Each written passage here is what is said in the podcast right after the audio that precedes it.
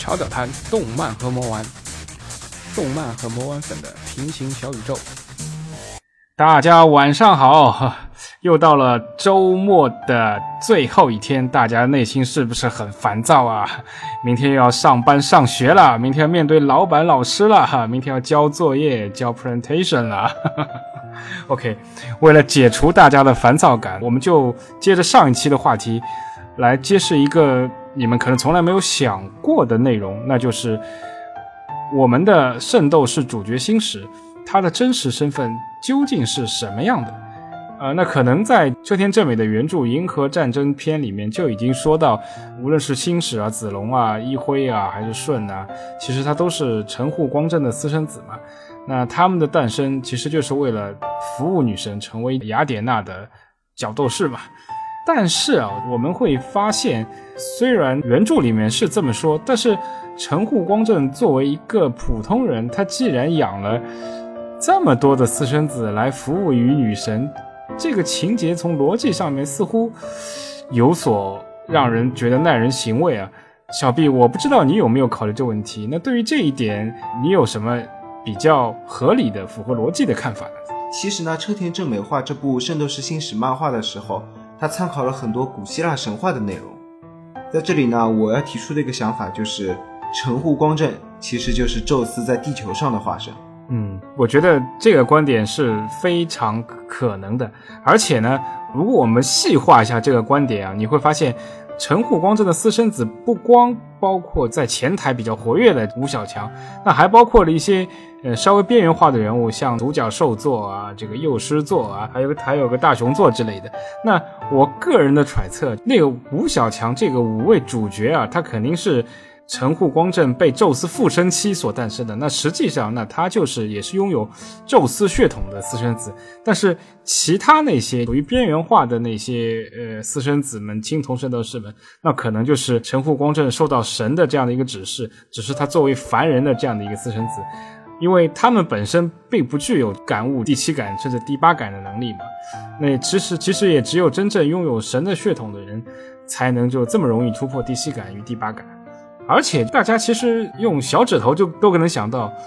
一个凡人再怎么努力，再怎么厉害，我觉得能够伤到一个二流神的话，我觉得这已经是非常了不起的成就了。其实这种设定也是符合希腊神话、荷马史诗里面的描述。那人类的勇士，人类的最高端的勇士，他是能够去击退一些二流神的这攻击的。但往往这些所谓人类的勇士本身，其实也是含有神的血统的。那星矢他要作为一个弑神者这样的一个角色，那他真的不是一个这么简单的一个凡人的出身是能够达到的。那拥有主神宙斯的血统，我想这真的是一个必要条件。再从另一个角度来看，为什么雅典娜会培养带领了这么一批拥有弑神威力的角斗士去进攻海神和冥王呢？当然，我们在原著里面，我们是。讲究三观要正嘛，好像说了一大通冠冕堂皇的话，说啊海神要把整个世界淹没啊，冥王要让整个地球死亡啊，或怎么样啊。但大家要清楚，战争是没有正与邪恶的，只有利益之争啊。如果我们稍微对希腊神话做一些追溯，你就会发现，宙斯其实是一个典型的下克上，类似于我们唐朝李世民的角色，他是推翻了他的父亲的统治，才当上了奥林匹斯的主神。他从一个从属的地位，成为一个整个奥林匹斯所谓希腊神话体系的中央大神的这个地位啊，这意味着什么呢？这就意味着他获得这个位置的手段并不是那么光彩的。而波塞冬和哈迪斯作为宙斯的兄弟，他当然自然会想：哎，你可以去推翻自己的父亲来获得这个主神位置，那。我作为你的兄长，我为什么要听你的呢？那我也可以推翻你来获得自己主权的地位。那这就是为什么宙斯在上位之后，那对于他那几个兄长，那是非常非常的不放心啊。那怎么办呢？那他已经是作为一个主权的地位，他肯定不方便作为一个整个体系的顶端的人公开去攻击、去去剿灭他的两个兄长。那雅典娜这个切入点呢，那就是一个非常好的。一个方式方法，首先呢，它可以先让雅典娜做一个示弱的动作，故意引诱海神也好啊，冥王也好啊，去对雅典娜去进行攻击。OK，那你先攻击我以后，比如说你先对我管辖的地盘有一个威胁的话，好，那我就有讨伐你的借口了嘛。而且雅典娜身为战争和智慧女神，无论是从整体的实力也好啊，还有比如说他手握胜利女神之诅咒啊，他只要手握这个玩意儿的话，其实战争最后的结果，无论无论自己付出多少代价，那最后的胜利还是属于自己这一方的。那此外，他还是海神和冥王的晚辈嘛。那实在不行，退一万步说，真的打输了，那这时候宙斯他可以跳出来说：“哎，你们怎么能以叔叔的身份来欺负一个侄女嘛？好，既然你已经把我的女儿打成这样，那我作为主神，那我就不得不出手来来来捍卫我家族的荣誉的。那这个时候，宙斯再出手的话，那就是一个名正言顺的切入点。那说到这儿，我觉得大家就。明白了吧？那雅典娜她的真实身份其实就是一个宙斯的打手啊，她其实就是一个宙斯在地上的代言人。任何哪怕是自己的叔叔辈的人，只要敢于侵犯和挑战自己的地盘，实际上就是侵犯和挑战宙斯对整个奥林匹斯神体系的统治权，那他将毫不犹豫地把它扑灭。那事实上，呃，我们在圣斗士的无论是海王篇、冥王篇还是北欧篇里面。你会发现，无论雅典娜装的多么弱势、多么可怜，那最后整个的事实就是，她带着她自己的一帮马仔，把别人的地盘搅得个天翻地覆啊，基本上是搞得寸草不生、夷为平地。这那小 B，以上当然是我的假设了。那你是不是已经为我们从车田正美的原著，那无论是漫画还是 OVA 啊和动画片的剧集里面，找到了一些蛛丝马迹？首先呢，我先来说一下波塞冬吧。波塞冬他在地球上的化身是索罗家族，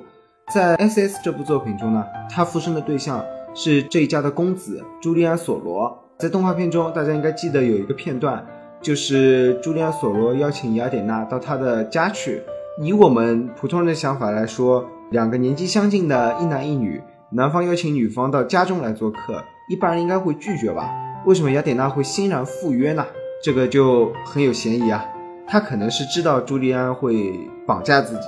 所以以这个为一个导火线，想引起圣斗士和海斗士之间的斗争吧。那最后也是如雅典娜所料，吴小强最后都冲到了波塞冬的家里，大闹了一番，而且连黄金圣斗士都把黄金圣衣借给了他们嘛。这绝对是三光政策，烧光、杀光、抢光，看似好像自己很弱势，但最后都下了狠手了。那再来说一下冥王吧。冥王这边的故事应该是从潘多拉开始说起吧。我记得 OVA 里面讲的内容是死神、睡神、双子神他们魅惑了潘多拉，让潘多拉打开了藏有哈迪斯灵魂的盒子，然后，然后从此开始，潘多拉家的人就慢慢死光了。最后，潘多拉带着难产出生的哈迪斯的灵魂，在路上寻找最纯净的少年的灵魂，然后非常不巧。找到的竟然是有宙斯血统的舜，然后呢，我觉得这一块也有可能是神刻意安排的，不然的话，为什么会找到一个有神血统的人，而且最后他还能靠自己的力量把哈迪斯的灵魂赶出去呢？之前也经历了过这么多代，哈迪斯的肉身一直没有出现过，被毁掉的只是他在人间借用的凡体，但是这一步中，因为舜把他的灵魂逼出去。使他的肉身出现，让吴小强有机会把他肉身彻底毁灭。可惜可怜可叹，看似威风凛凛的哈迪斯，实际上是中了宙斯的倒钩之计。然后呢，我要评论一下潘多拉这个小姑娘，那真的是绿茶婊的祖师母，真是为了上位啊，宁可牺牲自己一家人的性命，也要把权力牢牢地抓在手里面。我记得潘多拉虽然牺牲了她全家的性命，但她被赋予了直接指挥一百零八冥斗士的权利。那冥界三巨头在她面前简直就像三只小猫一样。我想在那一刻，她作为女人的权利欲是得到充分的满足。但他最后下场也非常惨淡啊，最后被自己的上司直接砍掉了。那他背叛了组织，那下场呢？叛徒的下场基本上都是这样一个字嘛，那就是死。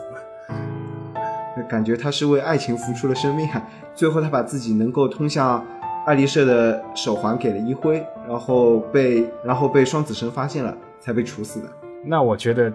这充分又反映了他绿茶婊的另一面，政治智商很高，这个爱情情商说实话真的是很低。他根本就不知道。那一辉其实都是有老情人的，那那他老情人，我如果没记错的话也是死的。那以一辉这种性格，绝对是会对老情人刻骨铭心的，怎么可能去背叛他心目中自己的女神，去喜欢上潘多拉呢？那实在是，哎呀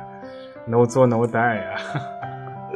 我们说回原来的话题，不知道大家有没有看过一部剧场版叫《天界篇》？《天界篇》是以冥界篇结束为开始的。那个时候，星矢已经瘫坐在轮椅上啊，失去意识了。然后呢，之后还有一部作品，很多人都说呢是续写，和车田正美没有什么关系。但其实这部作品，车田正美也是承认的，就是欧米伽。在欧米伽中呢，星矢是活过来的，但是在天界篇的结尾，他是直接面对了太阳神和月亮神。那以欧米伽的开头来看，那场战役应该是打赢了。我们要说说为什么会发生那场星矢对太阳神、月亮神的战役。我觉得从刚才大叔的分析来看，就是雅典娜已经帮助宙斯铲除了冥王和波塞冬他的两个兄长，他现在呢已经不再需要雅典娜了。但是雅典娜这边的势力呢已经相当强大了，所以呢他想把雅典娜招回来。但是呢雅典娜有可能是不服父亲的统治吧，带着自己有神之血统的吴小强又打到了天界去了。嗯，其实这个设定我稍微扯得远一点，我觉得，呃，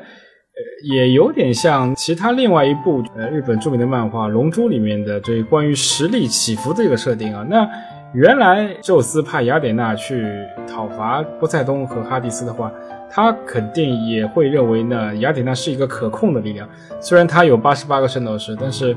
他手下还有他的两个呃，不止两个吧，多个更加厉害的子女，像。呃，太阳神阿波罗，像月之女神这样这种狠角色，以及这些一流大神下面的人数众多的天斗士吧。但是呢，可能在银河战争篇的这个时间点的时候，那圣斗士的实力整体来说，可能也就将将跟海斗士和冥斗士能打平嘛。但经过了一线的艰苦卓绝的战斗啊，甚至你也知道，车田正美在最近几年呢批准了很多的同人啊，或者是所谓平行世界的篇章啊。那圣斗士其实不只是在我们最早看到的十二宫啊、海王篇、冥王篇时间段去跟波塞冬啊、给哈迪斯决斗，其实在不同的平行世界里面已经斗了无数次了。那这支可以说是身经百战的角斗士的部队啊。那无论是吴小强。还是通过最近的那一部黄金魂，那其实黄金圣斗士再拥有的神斗士的力量的话，那其实轻轻松松的可以秒杀一个二流神啊，那那也是能够跟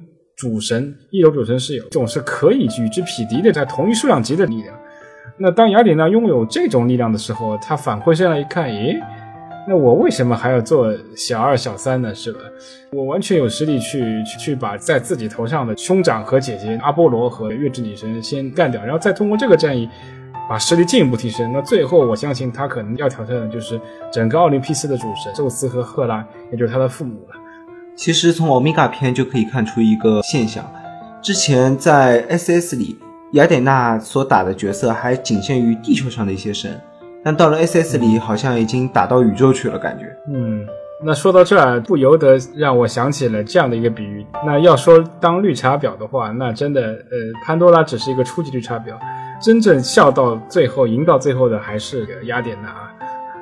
今天感谢大家在周日晚上听我们哔哔了这么久，希望让大家有一个快乐轻松的心情来迎接新的一周啊。今天这个话题是所谓《圣斗士秘史》的第一节，我们会根据这样的思路和框架持续更新一个系列。那欢迎大家在今后的时间继续订阅我们超屌谈动漫和魔玩节目板块。谢谢大家，好，谢谢大家，拜拜，晚安。